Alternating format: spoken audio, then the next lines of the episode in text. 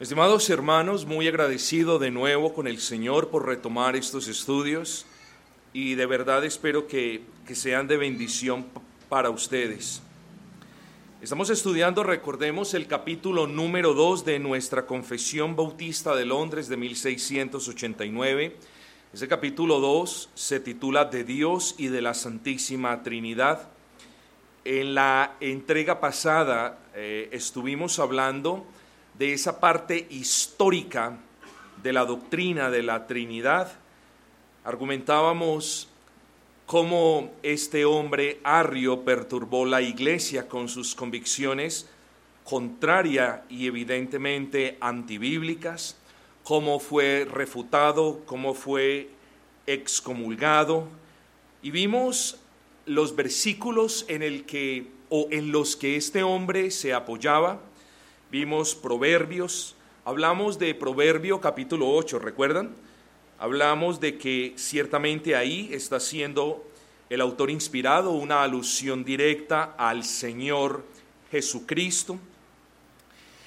Y como lo vamos a ver, también vimos otros pasajes y solamente nos enfocamos en el hecho de que este hombre, Arrio, y todas las consecuencias que su herejía causó en la iglesia, pueden y deben ser refutadas por nosotros en amor, pero con firmeza, con decisión, pero con conocimiento. Eso es lo que estamos tratando de hacer hoy, hermanos. Estoy tratando de aperarlos, de entregarles ese conocimiento que, claro, bendecido por la gracia del Señor, los va a mover a ustedes a honrar más el Señor, no solamente a estar más agradecidos, porque nos gozamos en el corazón cuando podemos comprender una doctrina, sino también a estar más agradecidos porque podemos hacer una mejor defensa de la fe, una defensa más inteligente, una defensa más bíblica, una defensa sin menos, eh, con menos emocionalismo y una defensa con más argumentos. Así que hermanos, si yo me bajo de este púlpito en la tarde de hoy, ojo con esto, no probando que Dios se ha manifestado a nosotros de la manera trina en la que se ha manifestado, si hoy yo desciendo de este púlpito, no probando que tanto el Padre es Dios, como el Hijo es Dios, como el Espíritu Santo es Dios, honestamente habré fallado en esta tarde y en gran manera les habré hecho perder el tiempo. Espero no obstante que el Señor me conceda la gracia para elaborar estos puntos y para que ustedes también vean, hermanos, que cuando tengan aquella, yo no diría desagradable, pero cuando tengan aquella llamada a la puerta de los falsos testigos de Jehová, que ustedes con paciencia puedan argumentarle, independiente de la Biblia que ellos tengan, que nosotros tenemos un Dios trino y que si no existe un conocimiento de ese Dios trino, en realidad se está negando por completo la existencia de Dios. Aquí no estamos hablando de un error doctrinal. Un error doctrinal o lo tienen los presbiterianos, por ejemplo, lo digo con respeto, o lo tenemos nosotros en lo que respecta al bautismo de los creyentes. Pero cuando hablamos de una herejía, hablamos de algo que parte la iglesia, que divide la iglesia y algo que atenta contra lo que Dios ha revelado evidentemente de su persona en su palabra. Así que el día de hoy quería por completo terminar este tercer párrafo del capítulo número 2, pero creo que solamente nos va a alcanzar para considerar las frases 1 y 2, las frases 1 y 2. Las frases 1 y 2 dicen, en este ser divino e infinito hay tres subsistencias, el Padre, el Verbo o Hijo y el Espíritu Santo, de una sustancia, poder y eternidad, teniendo cada uno toda la esencia divina, pero la esencia indivisa. El primer párrafo, las dos primeras líneas, nos dice que existe un ser divino e infinito en quien subsisten tres personas diferentes, distinguibles la una de las otras, como nos dice la frase número 4 y 5 de la confesión de fe, por otras características o por los vínculos entre ellos. Por eso, cuando nosotros hablamos de la doctrina de la Trinidad de una manera ortodoxa, siempre somos claros en que si bien el Hijo es Dios y el Padre es Dios y el Espíritu Santo también es Dios, no estamos hablando de que el Padre es el Hijo y el Hijo es el Espíritu Santo y el Padre es el Espíritu Santo. Hablamos de tres personas que se pueden diferenciar por quienes son la una de la otra. Es muy importante, hermanos, que nosotros diferenciemos y distingamos no solamente desde la perspectiva de la economía trinitaria, es decir, no solamente de lo que podemos observar de la obra del Padre, del Hijo y del Espíritu Santo en el plan revelado de redención en la palabra, sino de lo que podemos ver en la Escritura de ellos en esa esencia divina. Y vamos a hablar de cosas, muy probablemente la próxima semana, que van a ser un poquito complejas, pero espero el Señor nos conceda la gracia de comprender. No se desanime si no la comprende en la plenitud de la esencia, porque ni los mejores teólogos han logrado comprender este asunto. Nosotros, hermanos, podemos diferenciar las personas de la Trinidad por lo que la escritura nos diga de cada una de esas personas. Pero nosotros no podemos hurgar dentro de la Trinidad como si por medio de especulaciones o conclusiones fuésemos a llegar al puerto seguro que sí nos brinda la escritura. Y aquí es donde cada uno de nosotros debe ser humilde, estimado hermano. Como les dije la semana pasada, no podemos llegar a un punto donde digamos, ah, como estamos hablando de un grande misterio, pues no importa si lo conozco o no lo conozco. Ni tampoco podemos llegar al otro extremo de decir, no, es que lo voy a conocer todo en su plenitud.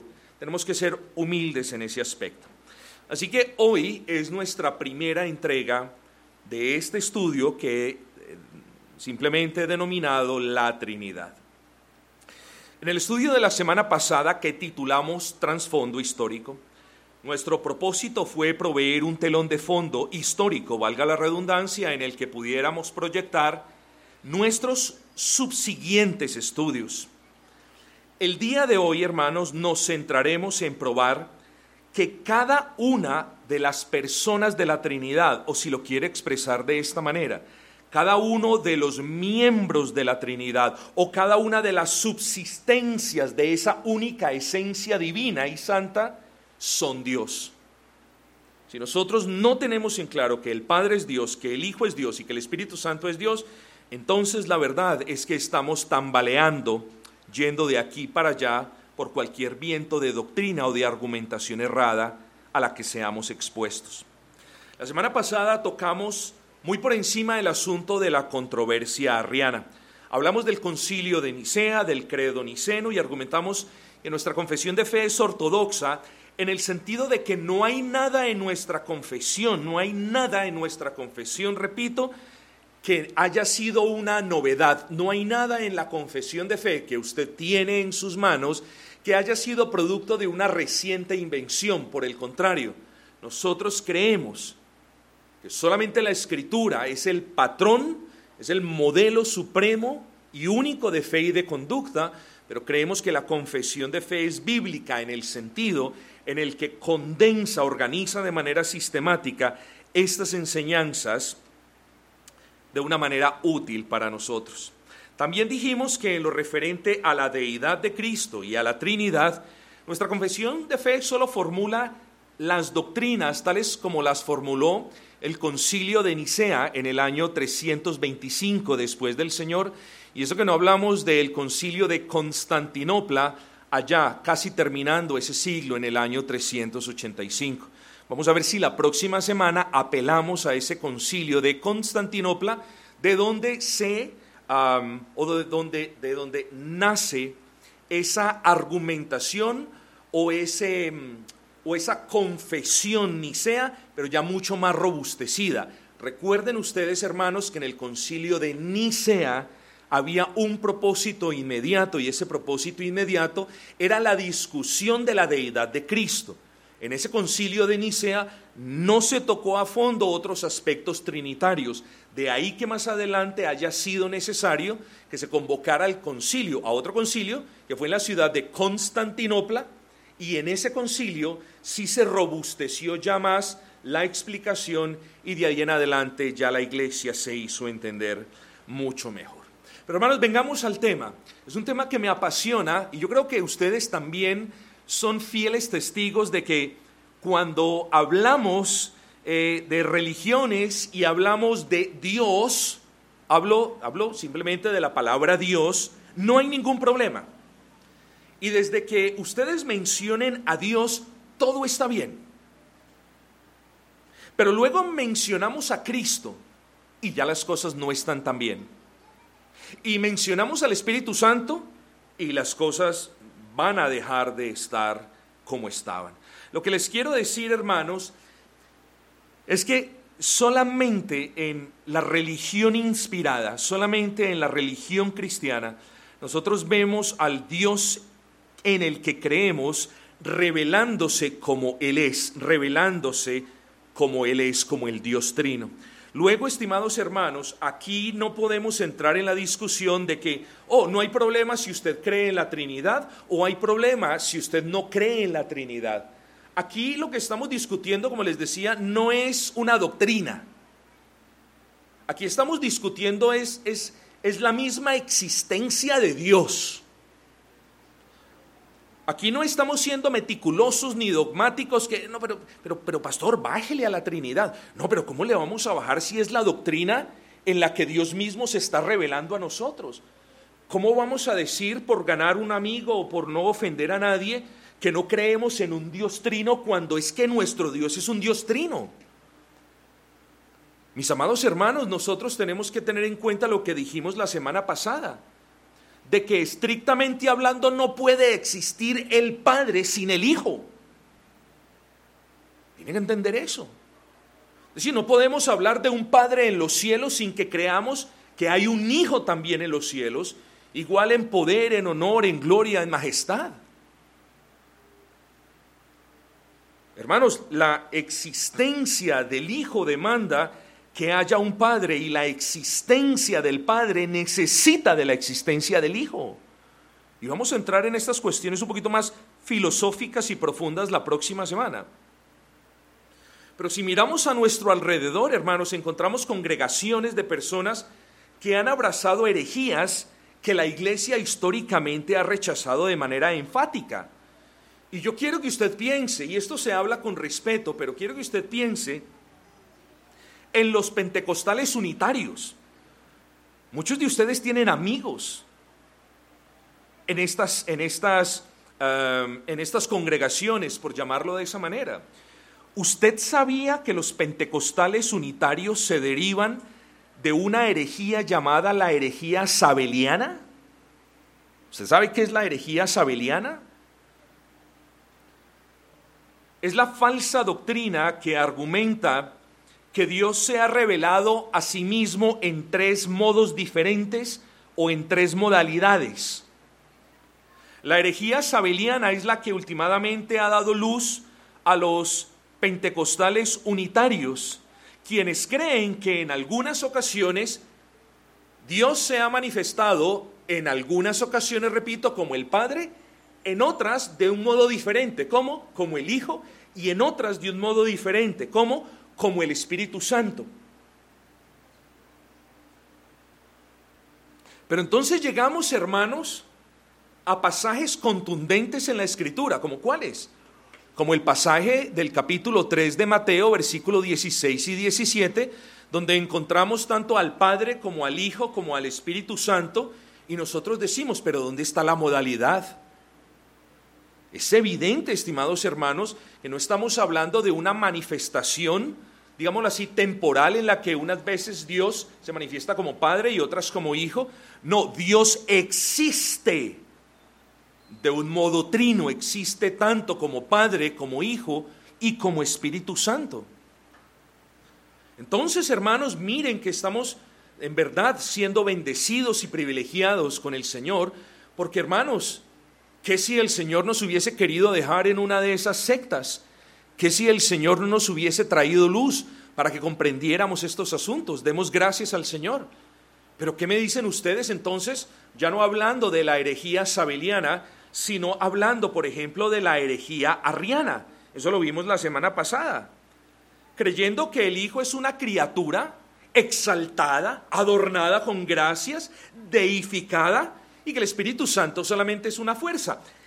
Hermanos, ¿cómo vamos a estar de acuerdo con estas herejías cuando podemos ver en la Escritura que el Hijo procede Digo que el Hijo, perdón, es engendrado eternamente por el Padre, y eso de esto vamos a hablar la próxima semana, que el Espíritu Santo procede por procesión tanto del Padre como del Hijo. ¿Y cómo vamos a negar esto, hermano, cuando vemos en la Escritura? Y como les dije, lo vamos a probar hoy Dios mediante, que tanto el Padre es Dios como el Espíritu Santo es Dios, como el Hijo es Dios. Es imposible, hermanos. O sea, ¿Qué toca hacer para negar la claridad de la palabra de Dios? Ah, sí, toca hacer algo. La única manera en la que se justifica la herejía del testigo de Jehová, ¿cuál es? Cambiando la palabra del Señor. Es lo único. Lo único. Hermanos, pasajes como Juan 1.1 nos enseñan que Cristo es Dios. Y los múltiples pasajes que prueban que el Espíritu Santo es una persona y no, y no una fuerza, terminan por desvirtuar sus creencias. Pero bueno, hermanos, el cristianismo bíblico, no obstante, se caracteriza porque en la Biblia, es decir, en el libro que Dios ha revelado, en el que ha plasmado su revelación para salvación, Él se muestra, se revela como un Dios trino. Él no se revela unas veces como el Padre o el Hijo, sino que se revela como el único Dios y Señor verdadero en quien subsisten tres personas diferentes, tres personas que comparten plenamente la esencia divina, pero tres personas diferentes y diferenciables. Note la primera frase del párrafo 3. En este ser divino e infinito hay tres subsistencias el Padre, el Verbo o el Hijo, recordemos de Juan 1.1, y el Espíritu Santo. Hermanos, lo que dice esta primera frase es que el Padre es divino e infinito. Noten esto, en este ser divino e infinito, en este ser único, divino e infinito, en este ser Dios, hay tres subsistencias o hipóstasis o personas, por lo tanto, lo que Dios sea, también lo son los miembros de la Trinidad. Y no obstante, no hablamos de un triteísmo o de un sistema de, fe que nos hable de tres dioses. Allá los, allá, los herejes y, los, y, aquellos cuyos eh, conocimientos estén entenebrecidos de cómo quieran llamar a Dios, es responsabilidad de ellos cómo lo quieran llamar. Nosotros los llamamos por lo que la Biblia nos enseña, nuestro único y verdadero Señor, no obstante en quien subsisten tres personas divinas. El punto a anotar, mis hermanos, en esta primera frase es la unidad de las subsistencias o la unidad de los miembros de la Trinidad. Dios es uno en esencia y tres en personas estuviésemos hablando de una contradicción lógica si estuviésemos afirmando que Dios, uno en ese, que Dios es uno en esencia, pero también eh, Dios tiene tres esencias. Si notan el punto? Porque la contradicción se genera cuando yo digo que algo A es igual a algo que es diferente B bajo las mismas circunstancias. Hay una contradicción. Pero yo no estoy diciendo que Dios es uno en esencia y que a la vez tiene tres esencias. Yo lo único que estoy diciendo es que la Trinidad nos enseña que solamente hay una esencia divina y verdadera y tres personas en esa esencia. Así que no me estoy contradiciendo, ¿sí entendieron el punto? No estoy violando ninguna norma de la lógica, porque estoy hablando de una esencia pero de tres personas que subsisten en esa esencia. Así que hermanos, la primera frase nos habla de esa subsistencia. Y no hay necesidad como para azararnos con eso, que es una subsistencia, es una existencia personal. Es aquello que existe en sí mismo y no en otro. Y ojo con lo que les voy a citar a continuación. Juan 5:26.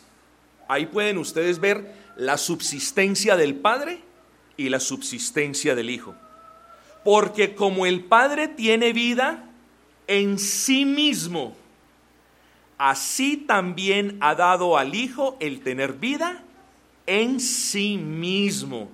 Aquí vemos la subsistencia del Padre, la vida del Padre, en total autonomía, pero vemos también la vida del Hijo, la existencia del Hijo o el ser del Hijo, para hablarlo de una manera más precisa, sin que la vida del Hijo dependa de la vida del Padre. Si hay una comunicación de parte del Padre para con el Hijo, pero de eso lo vamos a hablar la próxima semana. Eso quedó en la eternidad pasada, ¿cierto? Eso fue un hecho que, a lo que los teólogos llaman ad intra.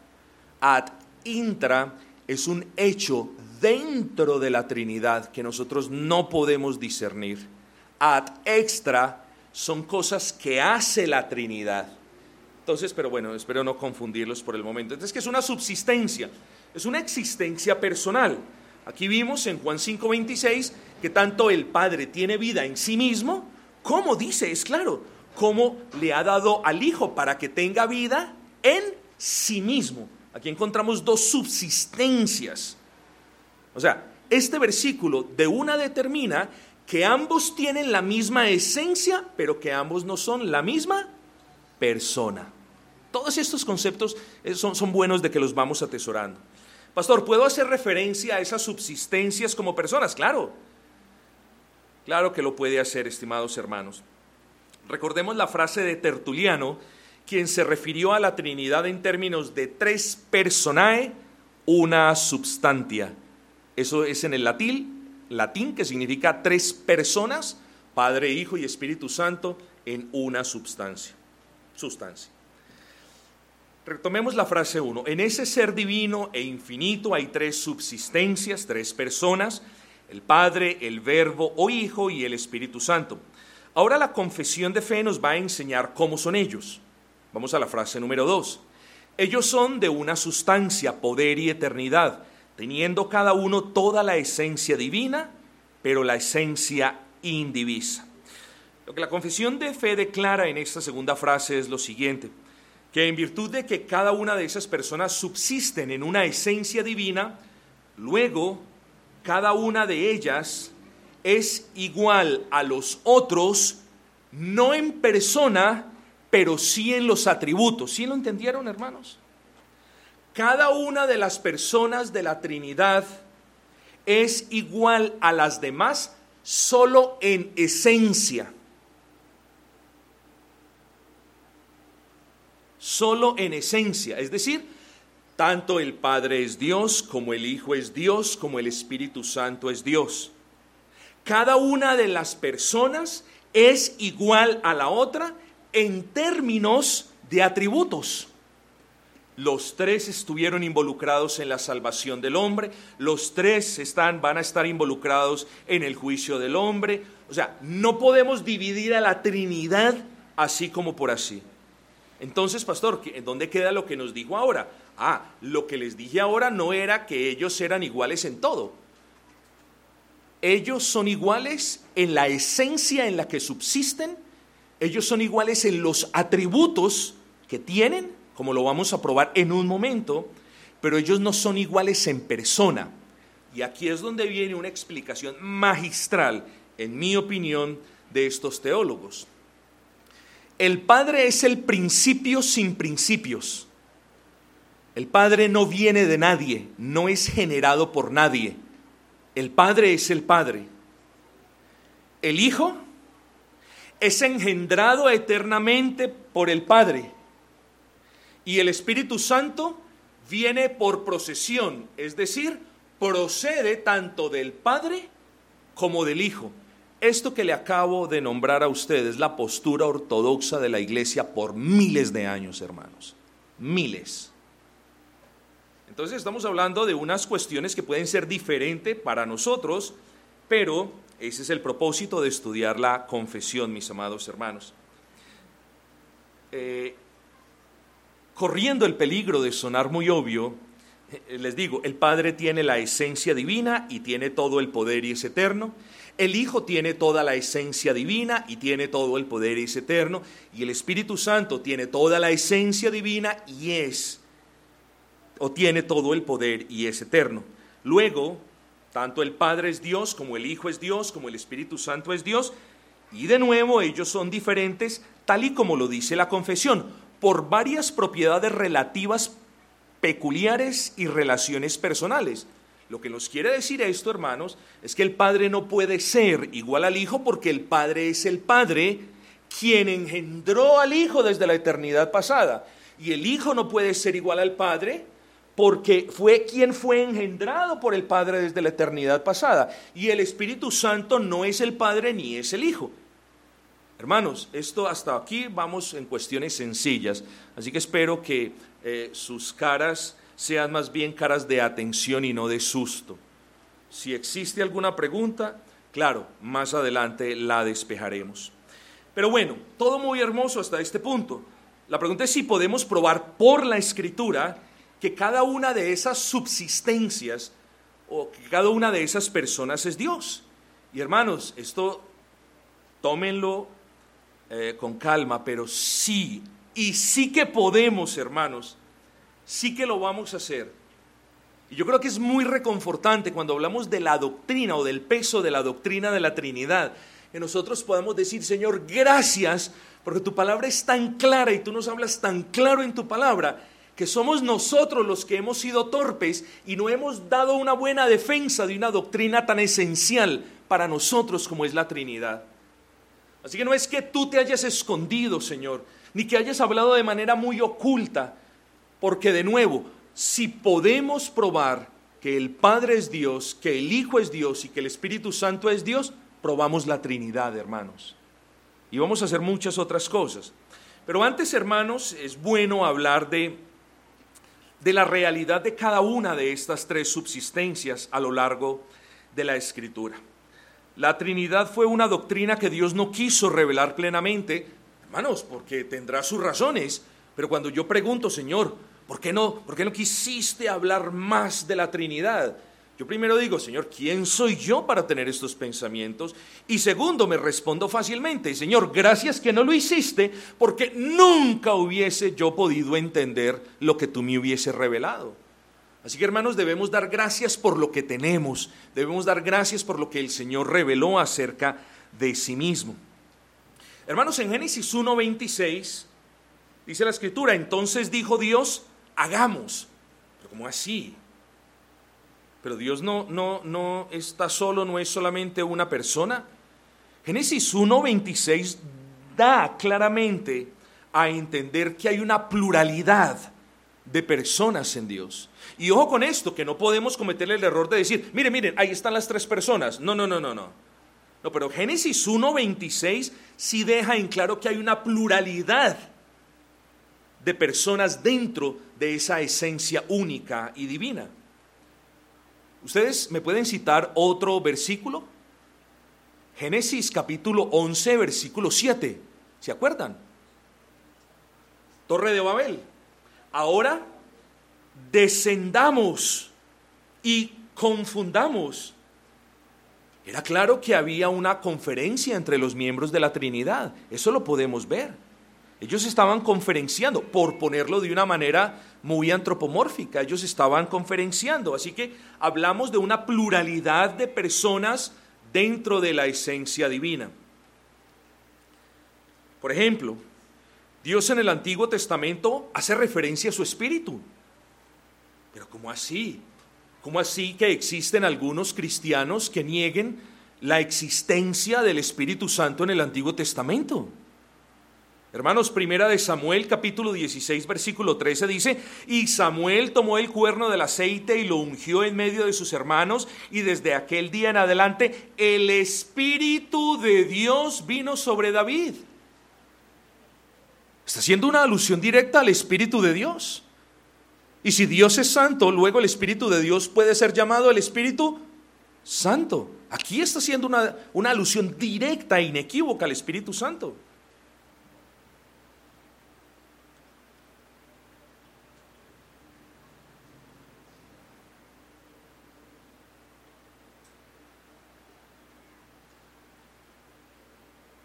El Antiguo Testamento hace una referencia al Padre. No es que no la haga, sí la hace. Deuteronomio 32:6. Así pagáis a Jehová, pueblo loco e ignorante. ¿No es Jehová tu Padre que te creó? Él te hizo y te estableció.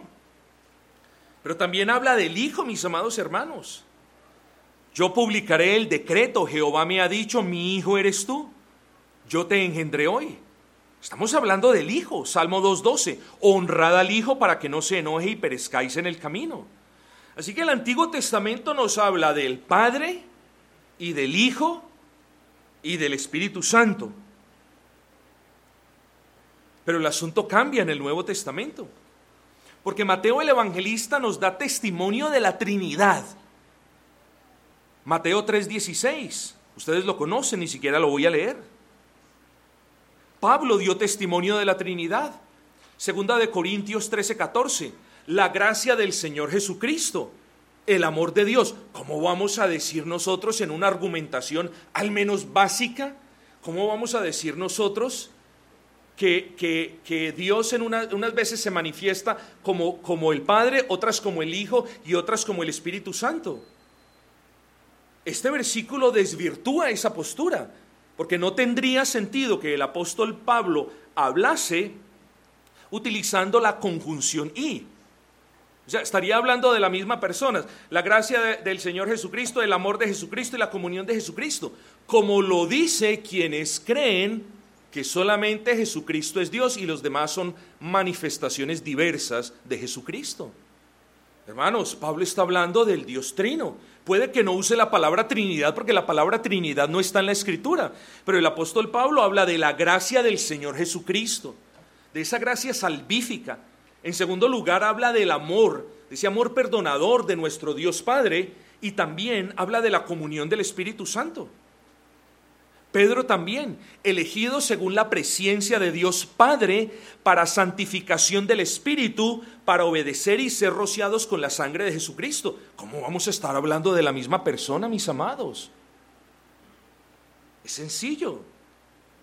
Pero hermanos, y ni siquiera lo escribí aquí, o mejor dicho, confieso, lo escribí y lo borré. ¿Qué hay de la coma juanina Ustedes saben qué es la coma juanina. Bueno, la historia es un poquito larga y la verdad no hay tiempo de elaborar. La coma juanina, ustedes la pueden encontrar en sus Biblias en Primera de Juan, capítulo 5, versículo 7, en la que el apóstol Juan testifica de esa triunidad y es el versículo más claro de toda la escritura. Ahora bien, la crítica moderna argumenta que en los escritos más antiguos esa coma juanina no existía.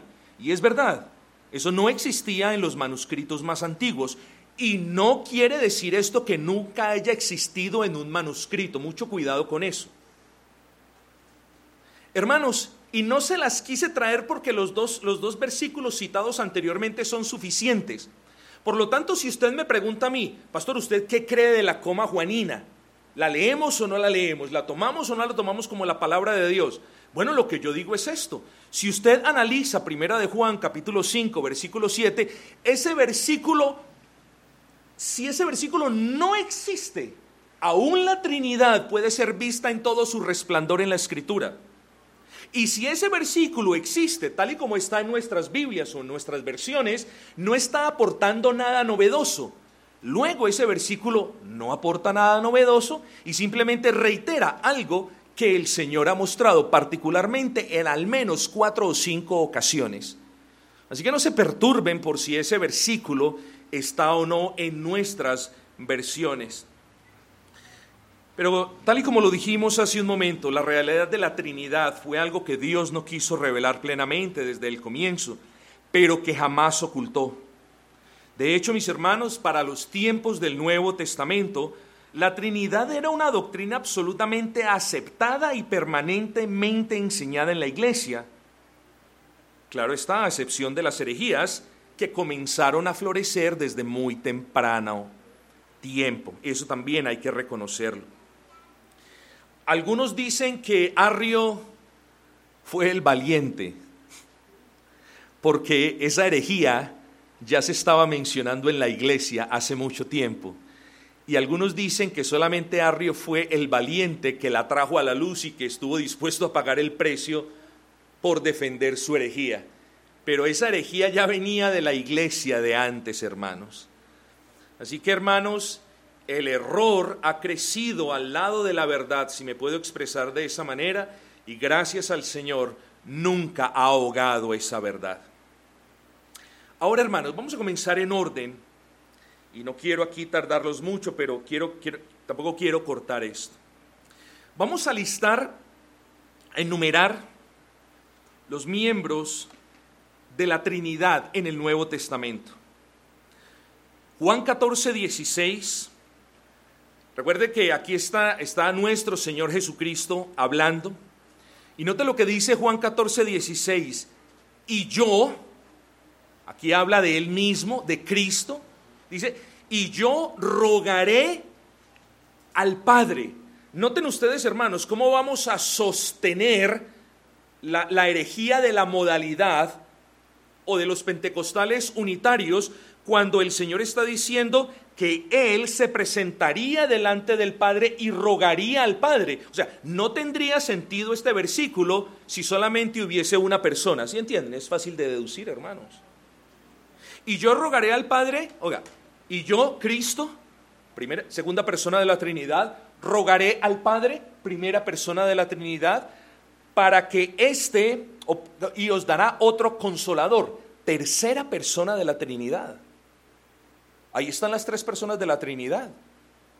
Mateo 28, 18. Y Jesús se acercó y les habló diciendo, Toda potestad me es dada en el cielo y en la tierra, por tanto id y haced discípulos a todas las naciones bautizándolos.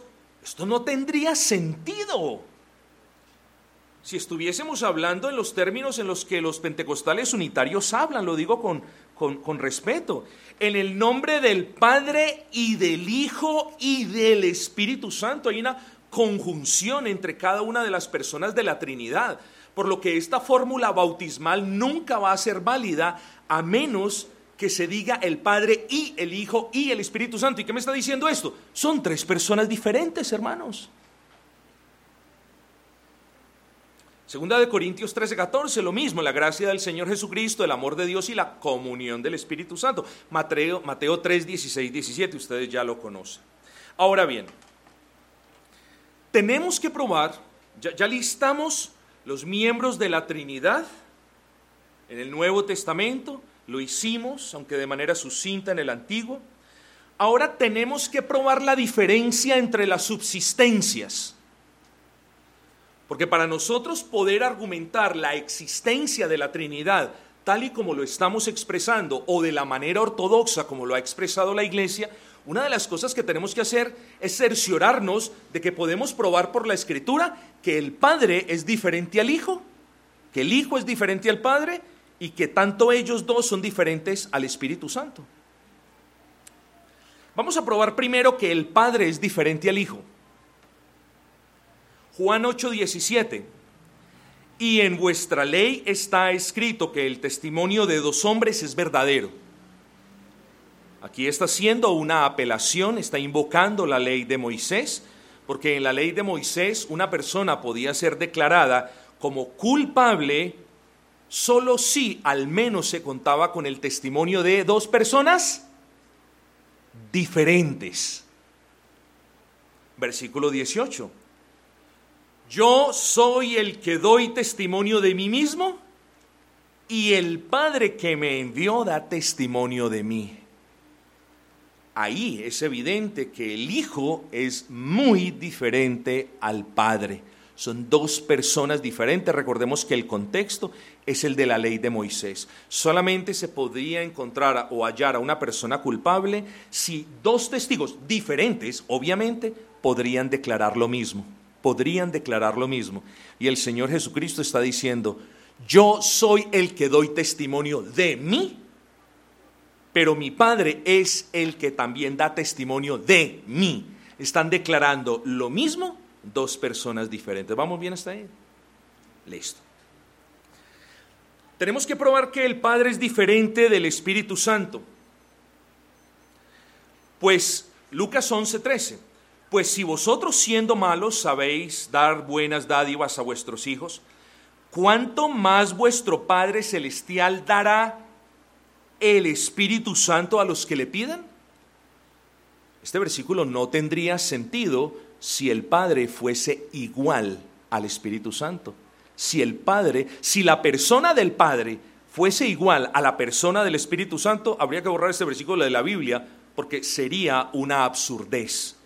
Quedaría, ¿cuánto más vuestro Padre Celestial dará al Padre Celestial a los que se le pidan? No tiene sentido.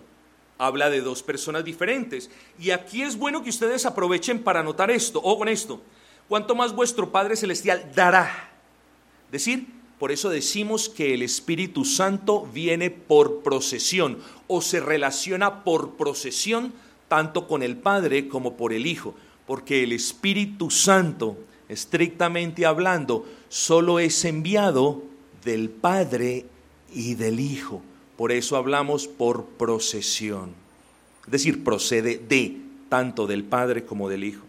Ahora tenemos que probar, ya probamos que el Padre no es igual al Hijo, ya probamos que también el Padre y el Espíritu Santo son dos personas diferentes, pero tenemos que probar que el Hijo no es el Espíritu Santo. Primera de Corintios 12:3. Por tanto os hago saber que nadie que hable por el Espíritu de Dios llamará anatema a Jesús, y nadie puede llamar a Jesús Señor sino por el Espíritu Santo. Entonces es la persona del Espíritu Santo la que le permite al creyente creer en Jesús y llamarle Señor. Dos personas diferentes. Por ahora, hermanos, y ya vamos, ya nos vamos moviendo hacia el final, recordemos el propósito. Aquí estamos tratando de probar que la Trinidad es una realidad, una realidad bíblica. Así es nuestro Dios, nuestro Dios es un Dios trino. Pero para probar esa realidad, la escritura nos tiene que dar la certeza de que estamos hablando de tres personas en las que cada uno de ellos es Dios y sin embargo de tres personas diferentes. Luego, hermanos, ¿cómo vamos a proceder a partir de este momento? Vamos a hablar de ciertas cosas que solamente Dios tiene o de ciertos atributos que solo están presentes en Dios. Ojo con esto si logramos atribuir cada uno de esos atributos a cada una de las personas de la Trinidad, tendremos que concluir que cada una de ellas es Dios. ¿Vamos, ¿Estamos de acuerdo hasta ahí? Listo. Dios eterno. Eternidad. ¿Quién es eterno sino Dios? ¿Usted conoce a alguien eterno? Solo Dios. El Padre es eterno, el Hijo es eterno y el Espíritu Santo es eterno. El Padre, Romanos 16, 26, pero que ha sido manifestado ahora y que por las escrituras de los profetas, según el mandamiento del Dios eterno. El Hijo es eterno, Miqueas 5:2. Pero tú, Belén Efrata, ah, la profecía del Señor Jesucristo, pequeña para estar entre las familias de Judá, de ti me saldrá el que será Señor en Israel, y sus salidas son desde el principio, desde los días de la eternidad. Así que el Padre es eterno, ¿eh? El Hijo es eterno también, ¿cierto? Y el Espíritu Santo. Ah, ya podemos decir, ah, si el pastor nos recordó hoy que el Hijo procede tanto del que el Espíritu Santo procede tanto del Padre como del Hijo, luego no es posible teológicamente hablando que el Espíritu Santo no sea eterno, pero tenemos que probarlo en la Escritura. Hebreos 9:14. Cuanto más la sangre de Cristo, el cual mediante el Espíritu eterno. Hermanos, si yo ya les pido excusas y desciendo de este púlpito y les digo, si provee por la escritura que cada miembro de la Trinidad es eterno, entonces estamos hablando de lo correcto, por la gracia de Dios estamos en lo correcto. Pero no, no voy a parar ahí, hermanos. Hablemos de la omnipresencia. ¿Quién de ustedes conoce a alguien omnipresente? Solamente es Dios, es un atributo exclusivo e incomunicable de Dios, ¿no es así? El Padre es omnipresente. Jeremías 23, 24. ¿Se ocultará alguno, dice Jehová, en escondrijos que yo no lo vea? Ahí me está mostrando la omnipresencia de Dios. El Hijo es omnipresente. Porque donde están dos o tres congregados en mi nombre, allí estoy yo en medio de ellos. Claro, en tiempos del ministerio terrenal de nuestro Señor Jesucristo, había una limitación de espacio, por así decirlo. Pero mis amados hermanos, eh, Cristo es también omnipresente. Y pese a que en aquel entonces sí había una limitación de esa omnipresencia, Él continuaba siendo Dios, siendo omnipresente también. Ojo con esto, porque si decimos que pese a la humanidad y a las limitaciones, Cristo dejó de ser omnipresente, entonces estamos negando que Cristo sea Dios, estamos arruinando la Trinidad. Entiendan las implicaciones de lo que viene de ahí en adelante. Que no lo sepamos elaborar muy bien, puede que sí, lo admitimos con honestidad y humildad, pero Cristo siempre ha sido, nunca ha dejado de ser omnipresente. Y el Espíritu Santo, Salmo 139, 7, ¿a dónde me iré de tu Espíritu? Es una pregunta retórica que nos muestra la omnipresencia del Espíritu Santo.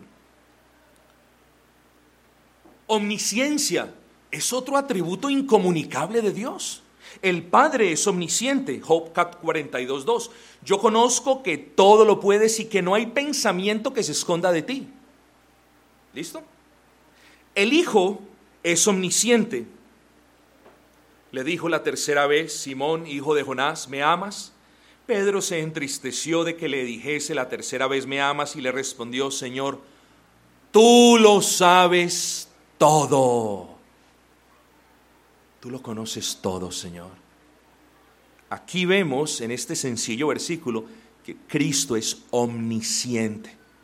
De nuevo, Él como humano desconocía algunas cosas, pero no podemos caer en el error de decir que como Dios desconocía algunas cosas, porque entonces negaríamos su divinidad, negaríamos de paso la existencia de la Trinidad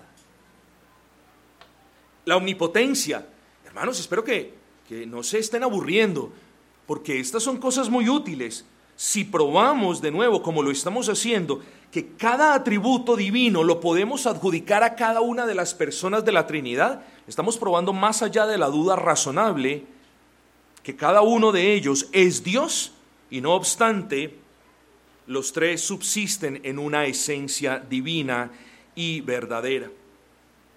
Génesis 17.1. Yo soy el Dios Todopoderoso.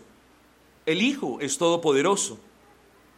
Apocalipsis 1.8. Yo soy el Alfa y la Omega, principio y el fin, dice el Señor, el que es y el que era y que ha de venir, el Todopoderoso.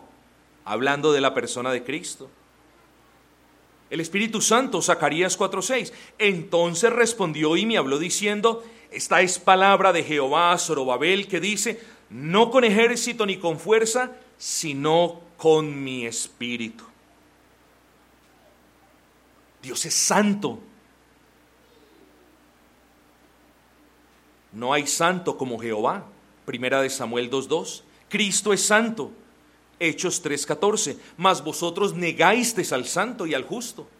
El Espíritu, pues el Espíritu es santo. Dios de todo poder, el Padre es el Dios de todo poder. Me fortaleciste con vigor en el alma. El Hijo es el Dios de todo poder. Todo lo puedo en Cristo que me fortalece. Efesios 3:16, el ser fortalecidos con poder en el hombre interior por su Espíritu. El Dios que nos consuela, el Padre es el Dios que nos consuela. Bendito sea el Dios y Padre de nuestro Señor Jesucristo, Padre de misericordias y Dios de toda consolación, el cual nos consuela.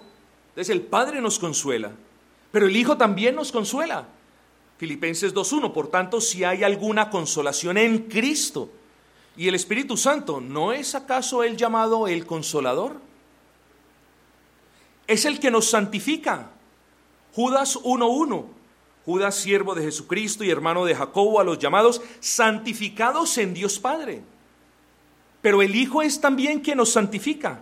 Primera de Corintios 1:2, a la iglesia de Dios que está en Corinto, a los santificados en Cristo Jesús. Y luego también nos enseña Romanos 15:16 que el Espíritu es el que nos santifica para ser ministro de Jesucristo a los gentiles, ministrando el Evangelio de Dios para que los gentiles le sean ofrenda agradable, santificadas por el Espíritu Santo. Hermanos, el dador de la vida, ¿quién puede dar vida sino Dios? Y el Padre es el dador de la vida. Jehová mata y él da vida. Y el Hijo es el dador de la vida, Juan 6:33, porque el pan de Dios es aquel que descendió del cielo y da vida al mundo.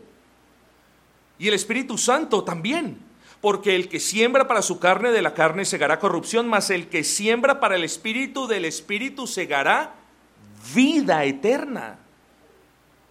Hermanos, ¿queda alguna duda de que tanto el Padre es Dios, como el Hijo es Dios, como el Espíritu Santo es Dios? Pero hermanos, quiero terminar con esto. Pastor, gracias por sus esfuerzos, pero pastor, hasta que la Biblia, bueno, espero que no, pero hasta que la Biblia no diga que el Padre es Dios, que Cristo es Dios y que el Espíritu Santo es Dios, hasta ese momento no puedo creer. Bueno, si usted no puede creer a menos de que esa condición se pueda suplir, la verdad es que usted no va a creer aunque esa condición se cumpla. Pero creo que es mi deber, hermanos, hablarles de eso. El Padre es Dios. Levítico 18.2, habla a los hijos de Israel y diles, yo soy Jehová vuestro Dios. El Hijo, Jesucristo es Dios. Isaías 7:14. Por tanto, el Señor mismo os dará señal. He aquí que la Virgen concebirá y darás y dará a luz un hijo y llamará su nombre Emanuel. Cristo es Dios. ¿Qué significa Emanuel? Dios con nosotros. Cristo es Emanuel. Cristo es Dios con nosotros. O sea que ya hemos probado el 75% de las 66.66% del asunto. Hemos hablado de que el Padre es Dios, hemos probado de que el Cristo es Dios, y si les quedó faltando gasolina para que ustedes aviven esa llama de la convicción, ¿Qué de lo que me dice Primera de Juan 5:20? Pero sabemos que el Hijo de Dios ha venido y nos ha dado entendimiento para conocer al que es verdadero. Y estamos en el verdadero, en su Hijo Jesucristo. Este es el verdadero Dios y la vida eterna. ¿Qué más podemos decir, pues? Entonces el Padre es Dios y el Hijo es Dios, pero ¿qué del Espíritu Santo? Con orden, yo les quiero preguntar, eh, hay, yo podría decir que básicamente hay dos versículos clarísimos en la escritura que prueban evidentemente, textualmente, que el Espíritu Santo es Dios. ¿Quién me quiere ayudar con ese versículo? Solamente levante la mano y yo le pido por favor que participe.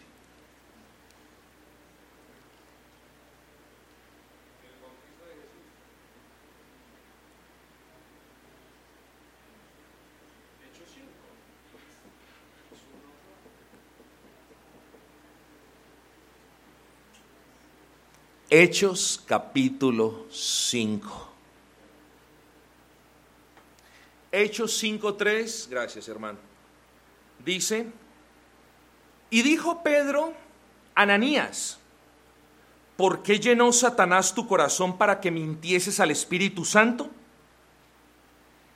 Y Hechos 5.4 dice, no has mentido a los hombres, sino a Dios. Conclusión, el Espíritu Santo es Dios. Pastor, la última, la ultimita. El Espíritu Santo también es Señor. Sí. El Padre es Señor. El Hijo es Señor. Y el Espíritu Santo es Señor. Génesis 15, 2. Y respondió Abraham, Señor Jehová. El Hijo es Dios. ¿Recuerdan las palabras de Tomás? Señor mío y Dios mío. Y segunda de Corintios capítulo 3 versículo 18 dice, por tanto nosotros, todos mirando a cara descubierta como en un espejo la gloria del Señor, somos transformados de gloria en gloria en la misma imagen como por el Espíritu del Señor. ¿Cierto que ahí dicen sus, ¿cierto? en sus versiones? Bueno, yo tengo un problema con esta traducción. Yo no soy, yo no soy adorador de las traducciones, soy adorador del Dios que inspiró la Biblia y trato de discernir cuál es la mejor traducción. Pero en ocasiones otras traducciones son mejores que la nuestra. Y este es el caso, les voy a decir por qué. Porque la construcción gramatical en el griego de esta última frase, ustedes la ven ahí, segunda de Corintias 3:18 dice, como por el Espíritu del Señor. Pero la construcción en el hebreo no dice así. Y lo desafío a que, a que usted lo investigue. La construcción en el hebreo es de la siguiente manera. Por el Señor, coma, el Espíritu.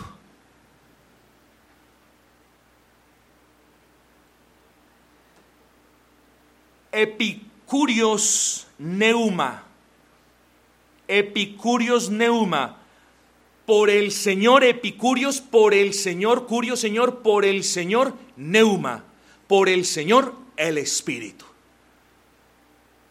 No me estoy pegando de pequeñeces. Es la realidad de la construcción en el griego. Y cuando usted ve la traducción de la Biblia de las Américas, y no me gusta citar la siguiente Biblia, pero lo voy a hacer. Y cuando usted ve la traducción de la nueva versión internacional, dice lo que les estoy diciendo. A imagen como por el Señor, el Espíritu. Así que sí, hermanos, el Espíritu Santo también es Dios y Señor. Luego, ¿qué hemos hecho?